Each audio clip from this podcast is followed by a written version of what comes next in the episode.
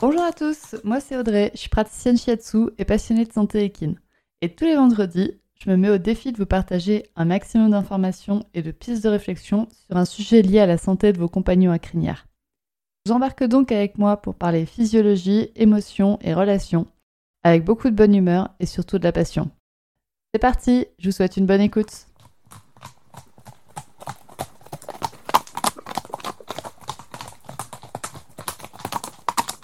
Alors l'épisode d'aujourd'hui va être un petit peu particulier parce que je reçois quelqu'un qui va se présenter tout de suite et le but ça va être de parler de nos expériences communes au sujet de la fourbure. Euh, bah salut, euh, je m'appelle Anne-Laure et euh, je suis la gardienne de Happy, un franche-montagne qui a 15 ans maintenant. Et sur Instagram c'est @happyculture. Donc Happy, le franche-montagne de 15 ans, qui a fait une fourbure quand maintenant? Euh, c'était il y a deux ans quand j'ai acheté. D'accord. Donc voilà. Donc Happy a fait une fourbure il y a deux ans. Euh, moi, Whisper a fait une fourbure il y a deux semaines. Donc le but, ça va être de comparer nos deux expériences, comment on a vécu la fourbure, et du coup de comprendre que bah, y a différents types de fourbures et que aucune fourbure n'est la même. Alors, euh, donc toi la fourbure c'était il y a deux ans. Donc comment tu l'as remarqué? Alors, euh, bah, ça n'a pas été facile à, identifier, bah, déjà parce que je venais de l'acheter. Donc, euh, je ne le connaissais pas encore euh, très bien. Donc, j'avais pas forcément cette observation fine de ah là ça va, là ça va pas. Donc déjà, donc c'était c'était assez nouveau pour nous deux d'apprendre à se connaître. Et au moment où il a fait la fourbure, ça correspond aussi au moment où il a été déféré. Donc euh, au début, euh, il était euh, communément admis que le fait qu'il marche un petit peu de manière un peu sensible, qu'il monte une sensibilité des pieds, bah, c'était lié au déferrage. Parce qu'il a été déféré des quatre pieds d'un coup. Et, et puis ça, ça traînait un peu quand même, puis surtout qu'il a, il a plutôt des bons pieds, il a vite fait de la sole relativement épaisse. Et j'ai commencé à avoir des doutes. Et en fait, c'est une personne euh, qui ne voit pas Happy tous les jours qui a remarqué que euh, ça, la paroi, quand on regarde de profil la paroi de ses sabots euh, des antérieurs, eh ben il y avait un angle. C'était pas une ligne droite, un angle léger, mais un angle quand même. Et euh, c'était le, le, signe typique qu'il y avait un souci, qu'à un moment, huit semaines auparavant, à peu près, quand on regarde la, la pousse de la corne, que globalement, huit semaines avant, il s'est passé quelque chose. Et donc, euh, sur les conseils d'un maréchal ferrant qui n'est pas de la région mais qui a vu les photos, euh, j'ai appelé le vétérinaire, donc le vétérinaire qu'on a en commun, euh, Audrey, toi et moi. Oui, parce que du coup, on a le même vétérinaire, donc qui a et c'est pas le vétérinaire directement. Enfin moi, par contre, c'était le vétérinaire qui directement a remarqué la fourbure parce que je l'ai appelé pour une visite de contrôle, une visite de contrôle pour une atteinte du suspenseur du boulet. Et pendant la visite de contrôle, se passait moins bien, c'est pour ça que je l'avais rappelé. Et c'est là que le vétérinaire a remarqué donc que Whisper avait fait une fourbure des quatre pieds. Pour toi, du coup, c'était quoi la cause de la fourbure de Happy? Alors, euh, le vétérinaire lui-même a, insisté sur la dimension multifactorielle justement de la fourbure. Euh, comme il était dans une pension, euh, c'est toujours un peu délicat de, pointer du doigt et de dire c'est à cause de ceci ou à cause de cela. Et on sait de toute façon que la fourbure, souvent, c'est un, une cumulation de causes, parce qu'une seule cause, le cheval pourrait encaisser, entre guillemets, cette difficulté, mais c'est quand il y a une cumulation que euh, bah là, euh, le corps, il lâche un peu. Il y a le fait qu'il vivait en boxe, et quand je l'ai acheté, j'ai décidé de le passer à une vie de près. Et c'était à la fin de l'été, à un moment où l'herbe était rase, mais en pleine repousse, donc euh, l'herbe était très riche. Et euh, comme moi j'étais euh, toute jeune propriétaire, parce que Happy c'est mon premier cheval, j'avais pas encore forcément euh, toutes les connaissances sur bah, justement le, risque en justement fin d'été, début d'automne de cette herbe qui peut être très riche, sur un cheval qui était déjà en surpoids. Qui, ça aussi, c'est quelque chose que je ne savais pas observer à l'époque, parce que pour moi, toujours été un cheval rond, un franche-montagne, et j'arrivais pas à faire la différence entre son poids quand il est fit et le fait que à ce moment-là, là, il était vraiment trop gros. Et c'est le vétérinaire qui m'a dit là, ton cheval, il est trop gros. Donc il y a donc l'herbe, le fait qu'il soit déjà en surpoids et euh, le fait qu'il y ait eu une, ingestion accidentelle euh, d'aliments euh, qui n'était pas du tout adapté pour lui. Donc c'est un peu ce qu'on appelle les accidents de graineterie. Et euh, c'est euh, c'est vraiment quelque chose qui, qui peut déclencher une forme assez violente en fait de fourbure. Et donc c'est des choses qu'il ne faut pas prendre à la légère si vous êtes au courant que votre cheval fait ce genre d'accident. Ça vaut vraiment le coup d'appeler le vétérinaire, ne serait-ce que pour avoir son avis et pour l'informer si jamais il faut surveiller quelque chose. Donc euh, voilà, pour Happy, c'est vraiment une, une dimension multifactorielle. Et le vétérinaire a expliqué aussi que comme les franches-montagnes ont des pieds très petits par rapport à leur masse globale, euh, ça peut euh, les rendre d'autant plus susceptibles à ces problèmes-là parce que ça veut dire que le, la surface qui peut supporter ces problèmes inflammatoires est plus petite, donc elle va se déclarer peut-être de manière un peu plus vigoureuse moi j'ai eu le même problème avec Whisper, parce que du coup les quarters c'est pareil, il n'y a pas beaucoup de surface pour porter toute la masse. Moi par contre, ça, il y avait un point commun, c'est aussi qu'il y a eu un changement d'environnement. Par contre, on, Whisper était déjà en cure d'amaigrissement. C'est pour ça qu'on n'avait pas du tout suspecté la fourbure, parce qu'on n'a pas eu de pré plus riche. Par contre, on a eu en fait un pré qui a été plus stressant. C'est-à-dire qu'il a changé de paddock. Il était dans un paddock, il a changé. Et dans le nouveau paddock, il n'y avait pas de copains à proximité. Et du coup, à un moment donné, le copain de paddock de Whisper est sorti, ce qui a causé de l'excitation. Et donc chez Whisper, bah, il a piétiné dans son paddock, qui peut aussi être une cause de fourbure. Donc chez Whisper, c'est pas trop une cause métabolique, mais plus une cause euh, physiologique, physique, du fait qu'il a piétiné pendant un moment, pendant que son copain était parti en balade. Donc voilà, il y a eu ça comme cause. Et puis bah quand même le changement d'alimentation d'un paddock à l'autre, enfin, même si c'était deux paddocks qui étaient assez pauvres, il y a quand même eu un changement d'alimentation, donc c'était les deux causes-là, plus bah, le fait qu'il a des petits pieds. il a des petits pieds pour son gros corps, comme Happy. Donc euh, ça a été, euh, chez Whisper, ça a été les trois causes-là. Alors maintenant qu'on a parlé de ce qui s'est passé donc avant la fourbure, donc la cause, comment tu as remarqué les symptômes de fourbure chez Happy, euh, comment s'est passé du coup le traitement d'Happy? Donc on rappelle que Anne-Laure et moi, on a le même vétérinaire. Donc c'est le même vétérinaire qui a traité Happy et Whisper. Par contre, ils n'ont pas été traités de la même manière. Donc vas-y, raconte-nous comment Happy a été traité de sa fourbure. Bah, déjà, le vétérinaire, euh, c'est j'ai appris, j'ai découvert le vétérinaire justement fait, euh, de sa fourbure, et c'est parce que tu me l'avais conseillé je t'avais écrit en te demandant est-ce que tu aurais un vétérinaire à me recommander? Tu m'avais dit bah, je te recommande le mien, il est vraiment très bien. Oui, parce que tu étais, étais, toute jeune propriétaire qui n'avait pas encore eu besoin du vétérinaire, c'était pratique. Voilà. Et euh, tu m'avais prévenu que c'était un vétérinaire qui n'avait pas forcément une approche euh, des plus euh, attendues. Donc je savais, et j'étais en confiance parce que c'est toi qui me l'avais conseillé, et je savais que peut-être ce qu'il recommanderait, n'était peut-être pas ce qu'allait recommander euh, le vétérinaire, par exemple, de l'écurie dans laquelle où était Happy. Donc j'étais prête aussi à, ça. Euh, donc le vétérinaire il est arrivé, il a dit que Happy était très très très beau. Et, euh, nous on est tout angoissés, on n'est pas bien, mais le vétérinaire il nous met à l'aise.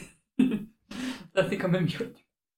Et donc il a, il a observé Happy marcher sur le goudron, il a observé comment il tournait sur un tournant serré parce que c'est un, signe assez clair de fourbure.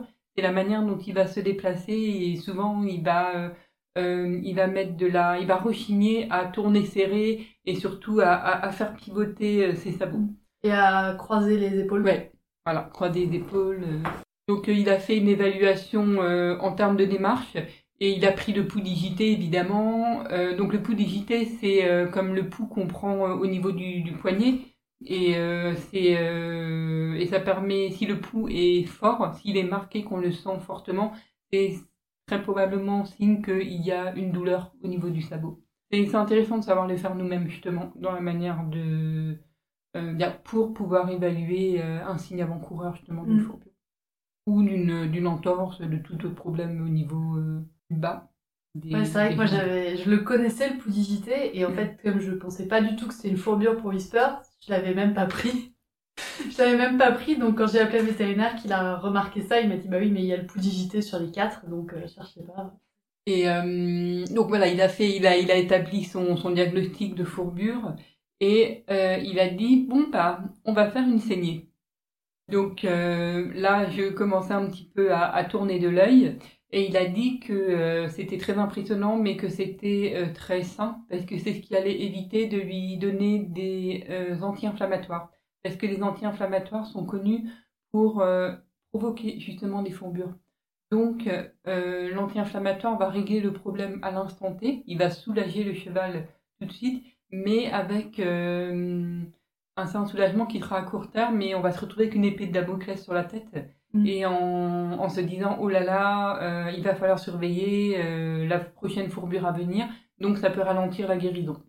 Alors que la, la saignée en fait permet de retirer du volume sanguin et donc de réduire la pression sur les pieds et donc de réduire la douleur. Voilà, exactement. Très rapidement. Et ça oblige le, le foie à, à travailler, puisque du coup il faut qu'il reproduise euh, euh, je, ne connais pas les termes scientifiques, mais voilà. il faut qu'il refasse du sang. Voilà, il faut qu'il refasse du sang. Et, euh, donc c'est très spectaculaire. Euh, c'est très spectaculaire. Par contre, ce qui est très spectaculaire aussi, c'est à quel point Pi se sentait bien tout de suite après.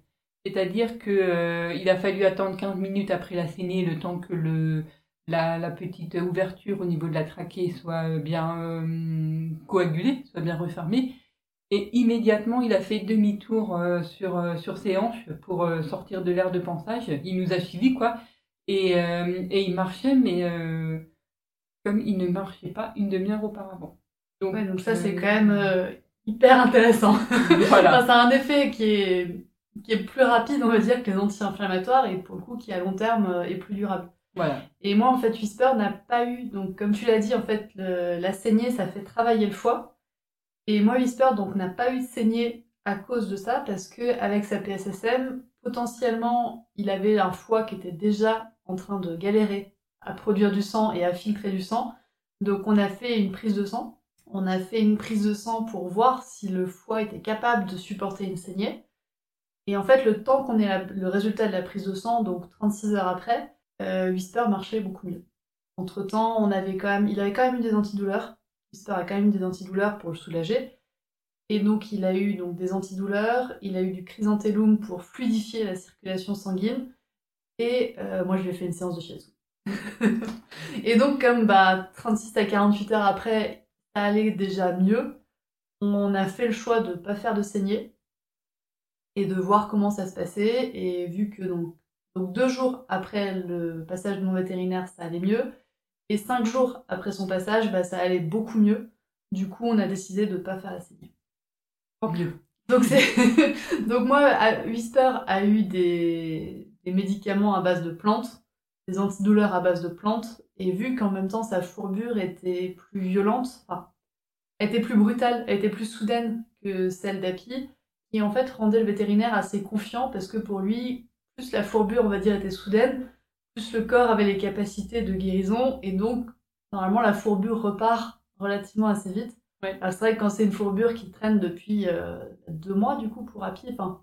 Oui, non, je pense un peu moins. Mais oui, ça, ça le corps était... qu'il l'avait. Et il était fatigué. Ouais, le corps était déjà fatigué, donc c'est vrai que ça permet. Et est-ce que tu as eu des radios, toi? Oui, il n'a pas fait de radio.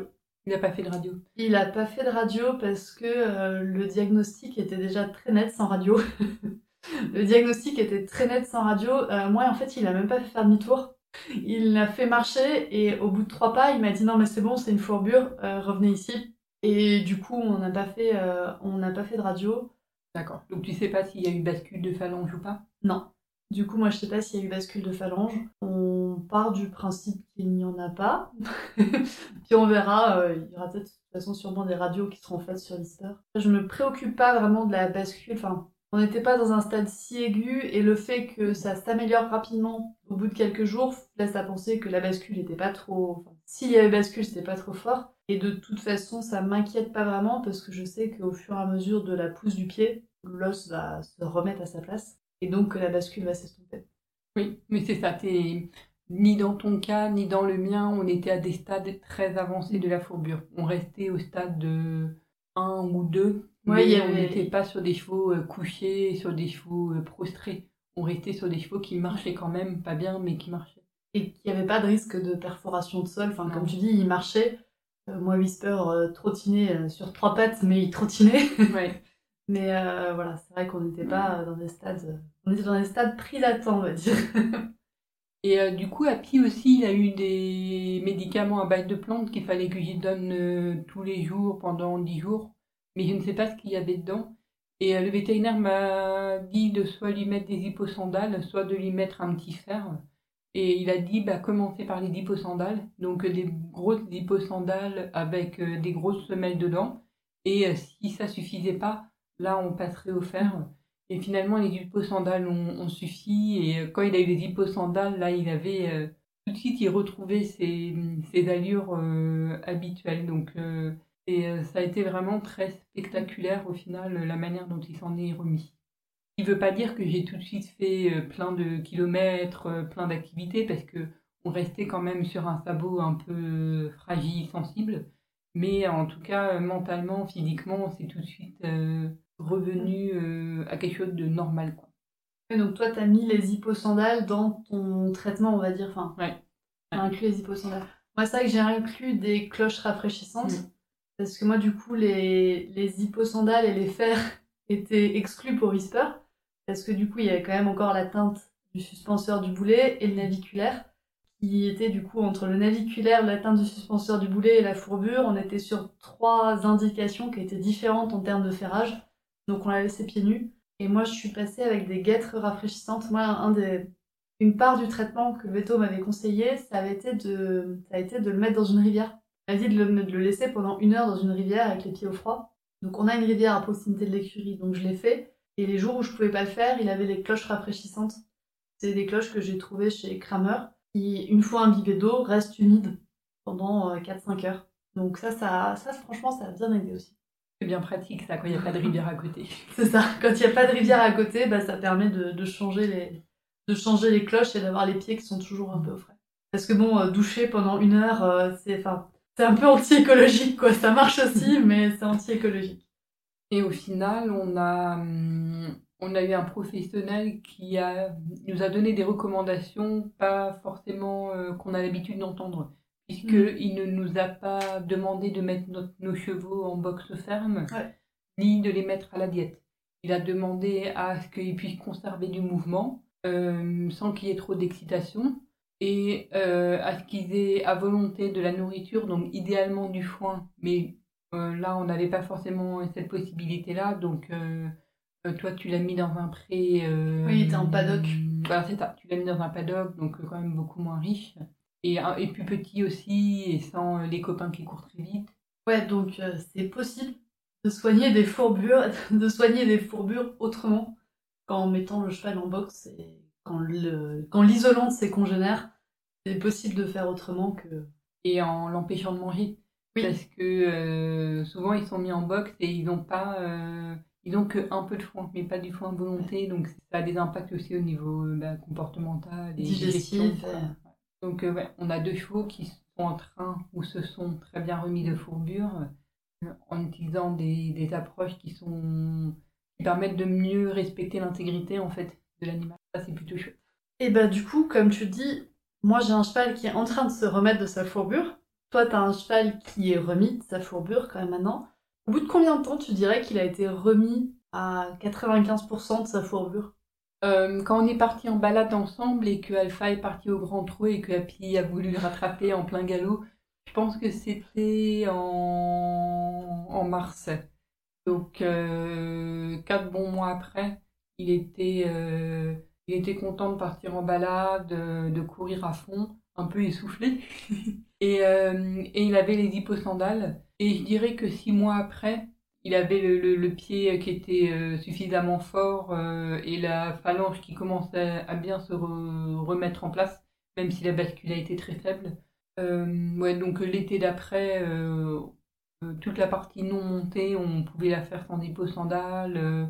Il montrait pas de sensibilité juste après le parage. donc, Et du coup, est-ce que tu as changé Est-ce que tu as changé des choses? Est-ce que tu as adapté dans l'environnement de Happy pour éviter qu'il refasse une fourbure euh, bah, Dès qu'il a fait sa fourbure, bah, j'ai appris à le, le soigner, l'entretenir comme un cheval qui est SME. Donc, euh, c'est le cheval qui a le syndrome métabolique équin.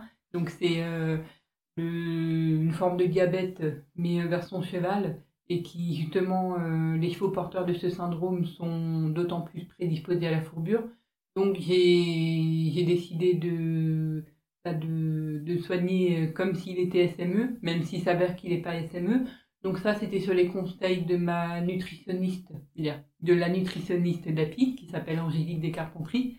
Et euh, donc, c'est de pas donner de céréales, euh, de s'assurer qu'il ait du fourrage à volonté, mais qu'il soit pas trop riche. Donc, si besoin, en été, euh, quand ils sont à l'herbe, bah, d'ouvrir au cordeau ou de mettre un panier. Maintenant, il y a un panier qui s'appelle le panier Sinline, celui qui est en silicone transparent, et je trouve c'est vraiment c'est une énorme différence par rapport au panier euh, que l'on connaît actuellement parce qu'il est souple, il est transparent, il est beaucoup moins invasif, même si ça reste un panier. Et euh, donc c'est un, bon outil entre guillemets pour bah, limiter l'ingestion de l'herbe au moment critique, quoi, quand l'herbe est trop. Je m'efforce de ne pas utiliser le mouvement ou l'exercice comme une raison euh, dire comme un moyen pour euh, limiter le risque de fourbure. Parce que je veux que, le, que Happy puisse, euh, si à un moment je dis bon on va faire une balade dans la forêt, je veux pouvoir voir si Happy n'est pas bien dans ses pieds et que s'il n'est pas bien dans ses pieds, que je puisse dire bon ok là il y a peut-être un, début de sensibilité des pieds, plutôt que de dire non là il faut absolument qu'on aille faire notre balade de 3 heures quoi qu'il arrive et on va la faire. Parce que ça veut dire que si je le force à faire cette balade de 3 heures alors qu'il a mal au pied, ben, je risque de passer outre justement euh, le, un signe justement avant-coureur d'une fourbure. Alors que si on commence à partir en balade et que je vois qu'il n'est pas bien dans ses pieds, je vais me dire Ah, il est peut-être en train de faire un début de fourbure. Et euh, donc euh, adapter, appeler le veto, remettre le panier. parce que c'est quelque chose qu'on a beaucoup dit, c'est qu'il faut lui faire faire beaucoup d'exercices. Mais du coup, si l'exercice il est fait de manière forcée, alors que le cheval a mal au pied, ben, on risque de dégoûter l'exercice, puisqu'il est obligé de bouger alors qu'il a mal. Et je risque, en, en l'obligeant à réagir à ma demande de se mouvoir, de passer outre des signaux de douleur. Donc ça, c'est toute mon approche qui est inspirée d'intrazen, qui est de dire le cheval se est encouragé à se mouvoir, mais sans menace. Donc s'il a mal, tu ne le forces pas à bouger. Voilà. Tu vas pas faire par exemple des balades pieds nus sur un sol qui est dur en te disant ça va me renforcer le pied par exemple. Voilà, ça je vais pas le faire. Et je trouve que euh, depuis qu'on utilise cette approche, donc depuis que j'ai acheté Happy, et eh ben je trouve que je vois mieux ces signaux de douleur. Parce que souvent on dit que les chevaux sont très stoïques, que c'est pas facile de voir la douleur. Mais je pense qu'ils sont d'autant plus stoïques que souvent ils ont mal, mais on leur demande de faire quand même. Par exemple, un cheval qui euh, veut pas sauter un obstacle, peut-être qu'il veut pas le sauter parce qu'il y a une douleur quelque part, euh, peut-être au niveau du dos, au niveau des hanches, une gêne. Mais comme on va dire non, non, non, là il faut sauter la barre et qu'on incite pour qu'il saute la barre, le cheval apprend que bah, l'humain en fait. Euh, ne regarde pas le signal de douleur. Voilà. et en fait, tu as, appris à regarder ces signaux de douleur et à les écouter. Voilà, c'est ça. Et euh, Happy, du coup, peut-être les montre aussi un peu plus facilement. Mm. C'est le sentiment que j'ai. Ensuite, c'est peut-être aussi lié au fait que bah, ça fait deux ans maintenant que je m'en occupe et que donc j'arrive mieux à observer euh, l'état général. Euh... T'arrives mieux à comprendre aussi quand il va bien et quand il va pas bien. Voilà, c'est ça. C'est vrai que moi, c'est aussi un, c'est un peu pour ça que je suis passée à côté de ma, ta fourbure parce que Whisper dans sa tête il allait très bien ah il allait vraiment très bien dans sa tête et du coup bah son corps suivait pas mais c'était pas grave pour lui et du coup t'es toujours pieds nus? Euh, ouais, il est toujours pieds nus t'as pas fait de ferrure adaptée euh... non j'étais prête à en faire une si besoin mm. parce que euh, autant je, je ne cours pas après la ferrure autant euh, il a vraiment mal et que euh, c'est la seule chose qui peut maintenir un peu le pied, parce que pour le coup, autant on reproche à la ferrure d'empêcher le pied de bien fonctionner, de, on, bloque la souplesse du pied, autant dans le cas d'une fourbure, c'est-à-dire on a une inflammation, euh, si la ferrure permet de maintenir un peu le tout le temps que l'inflammation s'arrête, si le vétérinaire me le recommande et que c'est pour 2-3 euh, mois, j'aurais pas dit non, d'autant plus qu'il a une très belle corne. Euh, si le maréchal il fait ça de manière euh, sensible, dans l'optique de le remettre pieds nus après, euh, je j'aurais pas dit non. Mais il s'avère que les hipposandales, maintenant, il y a vraiment de toutes les gammes. Ouais. Et il y a des gammes justement avec des semelles très épaisses. euh, Donc ça, c'est vraiment ce qui t'a aidé. Ouais. Est-ce que tu as fait des, des cures de plantes ou des choses comme ça? Est-ce que tu as fait appel à d'autres médecines que celles que le vétérinaire t'avait prescrites? Euh, non, à part euh, Angélique Descarpentries, Ouais. la nutritionniste, donc qui, qui a vraiment euh, proposé les Mm. CMV euh, qui soient adaptés au, au fait qu'ils prennent facilement du poids Ouais. et qu'il faut qu'il ait les pieds les plus solides possibles Ouais. justement pour encaisser un peu les variations métaboliques. Donc, Sinon, non. C'est vrai que moi j'ai remarqué aussi que Whisper, depuis qu'il est suivi par une nutritionniste, qu'il a un CMV qui est adapté, il prend moins de poids. Je Mm. pensais pas qu'en lui donnant en gros plus à manger, j'allais lui faire perdre du poids. Mais c'est vrai que ça a été, euh, ça a été important. Oui, c'est vrai que des fois on se dit ah mon cheval il est trop gros, il n'a pas je vais besoin pas le complémenter. euh, Alors qu'en fait, c'est l'inverse. Euh, justement comme les besoins sont mieux couverts, et ben peut-être qu'il va aller moins chercher à systématiquement attraper euh, tous les brins d'herbe au bord du chemin. Du coup, on a vu comment ça se passait donc avant la fourbure, pendant et après. Et si maintenant, bah, tu aurais un ou plusieurs conseils à donner aux personnes qui ont un cheval qui a fait ou qui fera peut-être une fourbure, je vous l'espère pas, mais bon. Je dirais le premier conseil, c'est de se former sur les signes avant-coureurs de la fourbure. Parce que quand on pense à la fourbure, on pense au cheval prostré euh, avec son poids euh, euh, sur l'arrière-main, le cheval qui est couché, on pense à la phalange euh, qui perce la sole, donc qui sont vraiment les cas très graves. Mais euh, si on apprend justement à, rec- à reconnaître les signes avant-coureurs, les signes d'une fourbure euh, du premier stade, que des fois on appelle l'élastose, euh, le fait d'arriver à reconnaître ces signes, ça peut vraiment euh, mitiger la- l'impact des traitements déjà.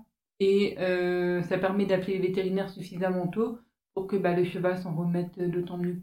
Donc dans les signes avant-coureurs, euh, bah, il y a le, le fait de savoir euh, reconnaître le pouls digité, quand est-ce qu'il est normal ou pas normal. Euh, d'identifier euh, par exemple le, chignon. Est-ce que le chignon Mm. du cheval, est-ce qu'il qu'il est présent? Est-ce qu'il est induré Est-ce que... le sous les yeux, je sais que pour Happy, si le dessous des yeux ou le fourreau est enflé, c'est qu'il y a un début d'inflammation. Je sais que pour d'autres chevaux, ça va être plus le, des plaques de gras. Bah, sur, les, sur les sabots aussi, on le voit. Toi, Ouais. tu me l'as remarqué sur Whisper, euh, sur les sabots. Ouais. Sur Oui. la forme des sabots, donc de connaître la forme des sabots et de demander à votre euh, pareur ou à votre maréchal de vous expliquer la forme des sabots de votre cheval, quoi. Ouais, exactement, le reconnaître l'étirement de la ligne Ouais. blanche. Si la ligne blanche est étirée euh, sur tout le pourtour du sabot, là, ça, ça peut indiquer qu'il y a une inflammation des lamelles, puisque la ligne blanche, c'est la fin, en fait, des, Des lamelles. lamelles. C'est là où les lamelles rencontrent euh, la sole. Donc un étirement de ligne blanche, là, on est déjà dans une inflammation des lamelles, qui veut dire que le cheval a déjà mal. Et donc, du coup, ouais, de reconnaître les, les signes, donc d'apprendre à les reconnaître, Ouais. ça serait ton conseil. Et ouais, c'est ça. Et de ne de pas attendre justement euh, trop longtemps. Et les premiers signes avant-coureurs, ça veut pas dire qu'il faut paniquer, mais ça veut quand même dire que ça peut valoir le coup d'appeler le veto euh, et de faire vérifier euh, par le veto, par le, maréchal ou le pareur, euh, la pareuse. Et l'autre conseil que je dirais, c'est que le traitement de la fourbure, il y a plusieurs écoles assez différentes. Il y a, il y a les personnes pour qui la fourbure, c'est c'est quelque chose de tout de suite très dangereux parce que justement on a en tête le cheval qui est couché, qui n'arrive plus à se relever. Donc un cheval qui fait une fourbure, c'est un cheval qu'on met en boxe, qu'on met à la diète. Alors qu'il y a une autre école qui dit, bah non, une fourbure qui est reconnue suffisamment tôt, et ça se reconnaît d'autant plus tôt que le cheval n'est pas ferré, Mm. puisque l'étirement de la ligne blanche, bah, ça se voit mieux quand il n'y a pas le fer. Euh, donc euh, voilà, cette école qui dit, plus la fourbure est reconnue tôt, plus on peut permettre au cheval de conserver du mouvement tant qu'il est volontaire. C'est-à-dire que le cheval, s'il a mal, il va pas bouger, mais s'il a pas mal, il va bouger. Euh, donc avec du mouvement, de rester en troupeau et avec euh, du fourrage à volonté, adapté Ouais. mais euh, à volonté. Et euh, comme souvent nos chevaux, a pas chez nous, mais dans des pensions, dans les écuries, c'est important qu'il n'y ait pas de conflit entre les professionnels, par exemple entre le vétérinaire et la personne chargée des soins aux chevaux parce que c'est quand même deux écoles très différentes dans la manière de traiter la fourbure et ça peut vraiment mettre le cheval en danger. Il y a euh, des accords sur euh, comment justement. Si les personnes euh, sont pas en charge. Et en même temps, euh, à chaque fois que t'as le dos tourné, euh, le gérant remet le cheval en boxe, hein, Voilà. ou, euh, ou ne lui file qu'une demi-ration de foin, alors que le Mm. vétérinaire a dit de mettre une ration complète, ou à l'inverse, si le gérant met une ration complète alors que le vétérinaire a mis- dit qu'il fallait mettre une demi-ration, bah, ça peut poser problème pour le cheval et pour le suivi du traitement et, Ouais. et la guérison. quoi. Et euh, ça peut être aussi mal compris, par exemple, qu'un propriétaire veuille pas mettre son cheval en boxe, comme euh, s'il faisait ça parce que euh, il n'a pas les moyens de se payer Ouais. la pension en boxe, ou parce que euh, comme s'il serait trop euh, dans le Il serait trop malheureux, le cheval en boxe. Voilà. Alors que non, c'est vraiment des considérations physiologiques de base, qui est que le cheval il a besoin de se sentir en sécurité, en troupeau, et que son estomac soit en permanence en train Ouais. de, de digérer. un peu Et de encore une fois, de toute façon, si on remet en cause ce que le vétérinaire dit, bah, posez-lui la question de pourquoi il fait ça. Voilà, Il a sûrement des bonnes raisons. voilà. Il a sûrement des bonnes raisons et normalement, le cheval qu'il traite n'est pas le premier cheval qu'il aura vu en fourbure. Surtout si le cheval a les cheveux, pardon, pas le cheval, mais le vétérinaire a les cheveux gris et qu'il est diplômé depuis 40 ans. Voilà, il, normalement, il saura un peu ce qu'il fait. Euh, bah, du coup, on est sur la fin. Donc, merci beaucoup pour cet échange. Ah, merci à toi Audrey, c'est un honneur. On s'en est bien sorti, je trouve. Ouais, ça va. Et, bah, et du coup, bah, si ce genre d'épisode euh, plaît aux gens, on pourra peut-être en refaire avec d'autres personnes. J'espère ne pas en refaire avec toi, parce que j'espère qu'Api n'aura pas tous les problèmes de santé qu'a Whisper. Je croise les doigts quand même. On croise les doigts et les sabots. Mais euh, si ce genre d'épisode vous plaît, ben, faites-le moi savoir. Et on trouvera euh, d'autres personnes. Je suis sûre que d'autres personnes sont bien volontaires pour, pour parler de leurs chevaux et des expériences qu'elles ont vécues. Bon après-midi